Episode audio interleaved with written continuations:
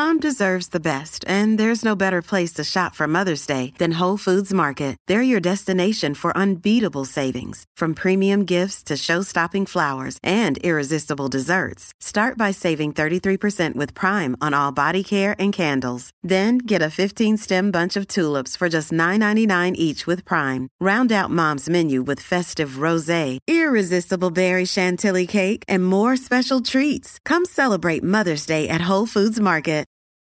From sponsoring cultural events to partnering on community projects, creating youth programs to supporting first responders, at MidAmerican Energy, caring about our community goes beyond keeping the lights on.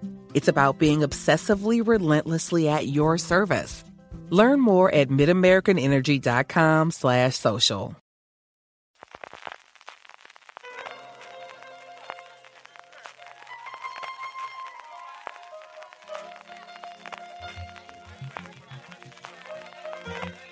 Estás escuchando Fuera de Series con CJ Navas. Bienvenidos a Streaming, el programa diario fuera de series en el que CJ Navas, te trae las principales noticias, trailers, estrenos y muchas cosas más del mundo de las series de televisión. Edición del martes 12 de julio, vamos allá con todo el contenido, pero antes ya está aquí Prime Day y como ya sabéis, si compras desde amazon.fueradeseries.com, a ti te costará lo mismo y a nosotros nos estarás ayudando. Para aprovechar estos dos días, 12 y 13 de julio en el Prime Day o cualquier otro día del año, ya sabes, amazon.fueradeseries.com para tu compras en Amazon.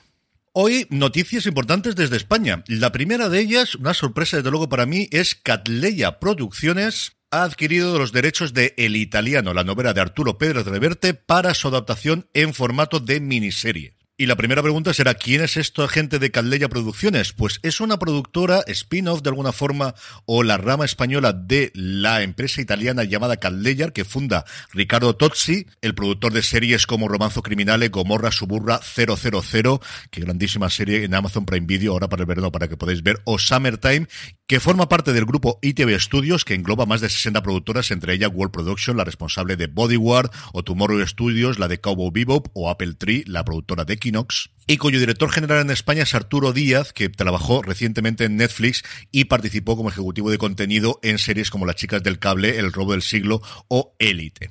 Por ahora no tenemos casting, pero sí el creador, al menos el guionista, va a ser Beto Marini, conocido por su labor en películas como Mientras duermes, El desconocido, Extinction o fundamentalmente La unidad y que desde luego han entrado a lo grande con la adaptación, pues uno de nuestros novelistas más conocidos, algo que, que, hasta hace años en España era absolutamente imposible, lanzar un proyecto sin tener la confirmación de una plataforma o de una cadena detrás. Así que espero que les vaya muy bien el proyecto, espero que podamos ver la serie dentro de pronto y a ver si podemos hablar con ellos y que nos cuenten un poquito más cómo es esto de lanzarse a la aventura de producir al menos sin red inicialmente. Otra cosa es que lo tengan apalabrado ya y todavía no lo sepamos. De Movistar Plus, dos cositas. Por un lado, sacan pecho con Locomía y anuncian que ha sido la serie de no ficción más vista en la plataforma en este 2022. ¿Qué, qué números ha hecho? Ah, no, eso ya no lo sabemos, pero sí sabemos que según la plataforma es lo más visto en Movistar Plus durante el año. La verdad es que vale la pena. Son tres episodios, se ven rapidísimamente. Estás todo el rato diciendo hoy, hoy, hoy, hoy, hoy, hoy, hoy, hoy. Como comenté en su momento cuando hablé de ella, la gente de mi generación de por encima de los 40, pues eso, recordará muchos de los momentos. La gente más joven, es, es, que me encantaría ver a alguien de 20 años viendo lo que se hacía en esa Ibiza loca de los años 80 y los 90. De verdad que me apetece muchísimo, muchísimo. Pero no es la única noticia que tenemos hoy de Movistar Plus, y es que vuelve García el único García, José María García, Charlie Arnaiz y Alberto Ortega, los responsables de Anatomía de un Dandy recientemente de Rafaelismo, se van a meter a hacer una serie documental sobre el periodista deportivo y a partir de aquí las intrigas palacielas acerca de qué relación tendrá esto con la cancelación, o mejor dicho, no renovación, que realmente fue así, de los Reyes de la Noche, van a ir que vuelan. El caso es que tengo muchas ganas de ver esto, porque yo era oyente de García con 16 años y me acuerdo perfectamente de aquellos tiempos y disfruté con los Reyes de la Noche y tengo muchas ganas de ver qué nos cuenta este documental de José María García, que ellos mismos nos anuncian que llegará en la plataforma el año que viene, en el 2023.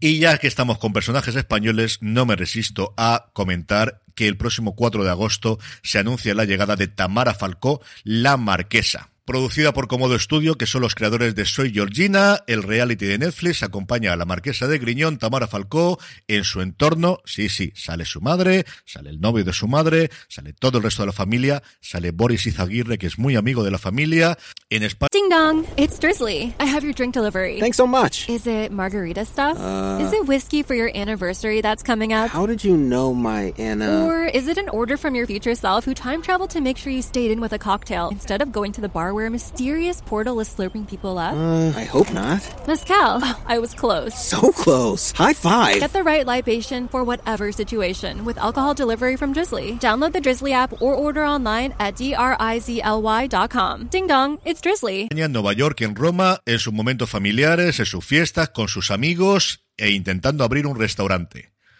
Yo he visto el tráiler y que quieres que os diga, da lo que promete. Eso sí que lo tiene totalmente. ¿Soy el público objetivo? Pues no lo sé. Igual que el de Georgina no lo vi, yo es cierto que Tamara Falco no me cae mal. ¿Qué queréis que os diga? Al final, no sé, no creo que lo vea, pero pero, pero en fin, que se va a ver, yo digo yo que sí. Veremos cómo está el top 10 de Netflix dentro de unas semanitas cuando se estrene esto. Los estrenos del día, uno solo, pero qué estreno. La segunda parte de la sexta y última temporada de Better Call Saul. Por fin tenemos el final de, pues esta, de esta absoluta y total maravilla, de la cual desgraciadamente me quedé la primera temporada y no voy a llegar a tiempo para engancharme, o igual sí, que vete a saber si al final logro pegarme el maratón que quería hacer y engancharme. No voy a descubrir nada que no sepáis a estas alturas, así que todos aquellos que estéis al día con la serie, disfrutar de ella.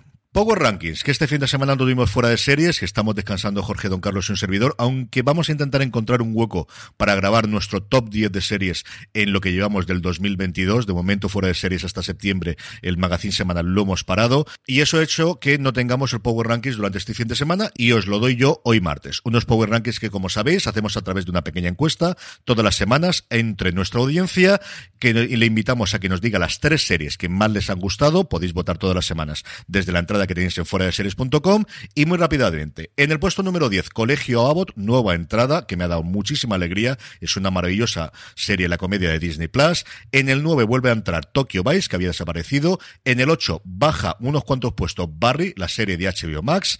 En el 7 se queda Better Call Saul, también bajando cuatro puestos con respecto a la semana pasada. En el 6 entra Westworld de HBO Max, que no es la entrada más fuerte porque es la que ocupa el puesto número 5, que es The Staircase.